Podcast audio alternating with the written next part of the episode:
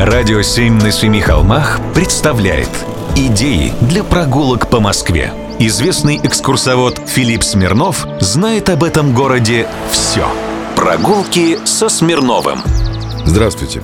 Когда я был маленьким, я часто с мамой и братом вместе ходил в особенный московский магазин, в знаменитый «Сороковой».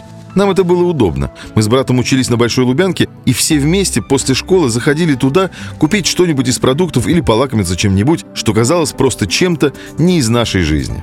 Там было настоящее царство роскоши.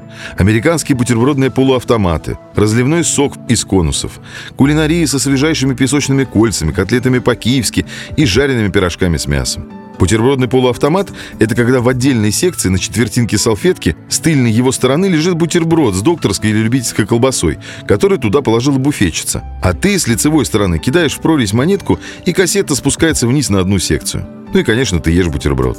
Магазин этот располагался в цоколе не менее знаменитого московского дома – здания спортивного общества «Динамо». Это монументальное здание в стиле авангард на углу Большой Лубянки и Фуркасовского переулка. Комплекс был построен знаменитым архитектором, академиком Фоминым в соавторстве с Лангманом, выпускником Венской высшей технической школы и фактически главным архитектором УГПУ. Его мастерская находилась на верхнем этаже этого же здания в помещении с круглыми окнами. Здание выстроено на месте снесенной Третьей Московской гимназии.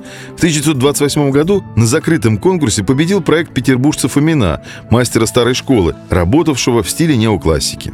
Монументальный угловой офисный корпус с гигантскими спаренными колоннами отделяется высокой башней от жилого корпуса с криволинейными фасадами, который имеет не такие высокие этажи и выполнен в менее монументальных формах.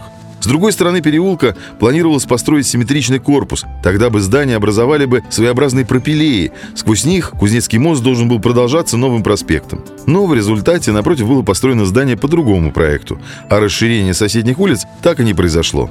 Магазин же был запланирован как ведомственный сразу, однако у здания были и другие функции. Здесь и офисы, и служебные квартиры, и зал собраний, и даже столовая клуб. Ее цилиндрический объем выходит на Малую Лубянку. Магазин-то, конечно, есть и сейчас, только вот магии в нем не осталось. И больше он неведомственный, никакого спецраспределителя и дефицитных товаров. Прогулки со Смирновым. Читайте на сайте radio7.ru. Слушайте каждые пятницу, субботу и воскресенье в эфире «Радио 7» на Семи холмах.